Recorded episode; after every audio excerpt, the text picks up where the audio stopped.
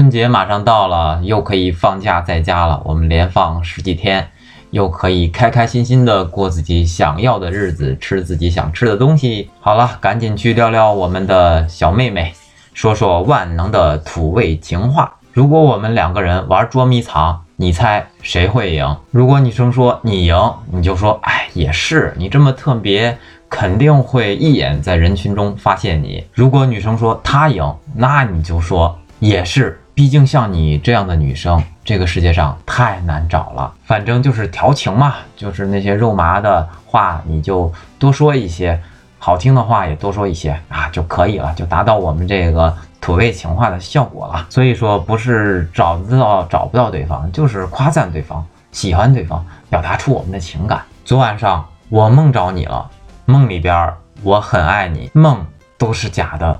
但我爱你是真的。最近总有谣言说我离不开你，我在这里必须澄清一下，谣言是真的。谁想养狗呀？养我这种单身狗。哎呀，这句话适合表白呀，而且即使被人拒绝了，也不是很尴尬，很容易的就转到嘻嘻哈哈，转到其他的话题了。钟情于你，忠诚于你，忠心于你，终止于你。八个钟。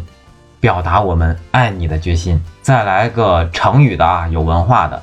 楼下有一箱东西需要你签收一下，别人会问什么东西？